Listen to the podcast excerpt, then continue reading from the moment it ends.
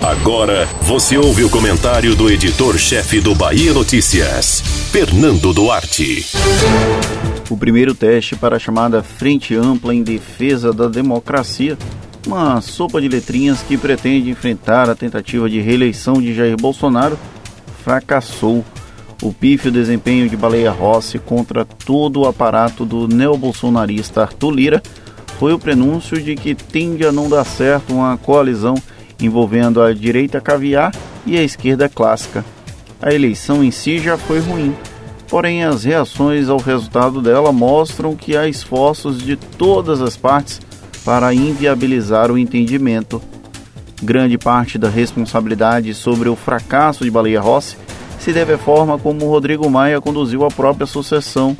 Talvez por isso a revolta dele, já que no período em que esteve na presidência da Câmara, o democrata não se acostumou a ser contrariado politicamente. Enquanto ele não faz a famosa autocrítica, sobram fantasmas para assombrar e acusar como culpados. Aí se implodem os esforços de unir antigos extremos, como o próprio D e o PDT de Ciro Gomes, por exemplo. A acusação de que o presidente nacional do DEM, Semineto, é comunista é um exemplo de como a estratégia discursiva da extrema-direita funciona.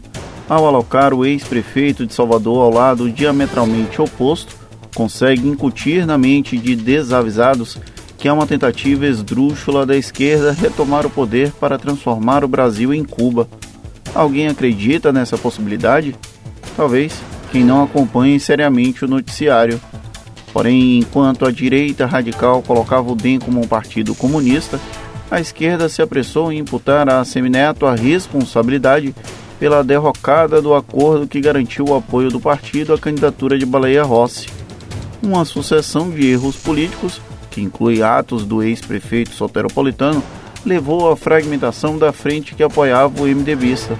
Por pouco, o PSDB não entrou no mesmo barco de liberar a bancada, porém o Tucanato Paulista conseguiu evitar compartilhar o vexame, mas se aproveitou dessa fragilidade para sugerir que a sigla a irmã não merece confiança. Pode ser falta de espelho, mas quem somos nós para dizer? Pois bem, enquanto o grupo ligado ao bolsonarismo comemorava os adversários se digladiando, o PT, principal partido de oposição, em tese, partiu para o ataque contra o DEM, tratado como vendido. Uma parcela de culpa é pelo interesse de baianos em achacar a Semineto, mas não é só isso. É uma forma de distanciar legendas como PDT e PSB dessa direita limpinha e mantê-los na órbita petista. É muita coisa para processar, não?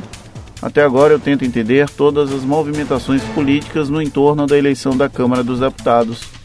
Para além da futura autofagia do governo e do Centrão, é preciso lembrar que 2022 é logo ali, ou seja, não faltam interesses não tão explícitos assim. Você duvida?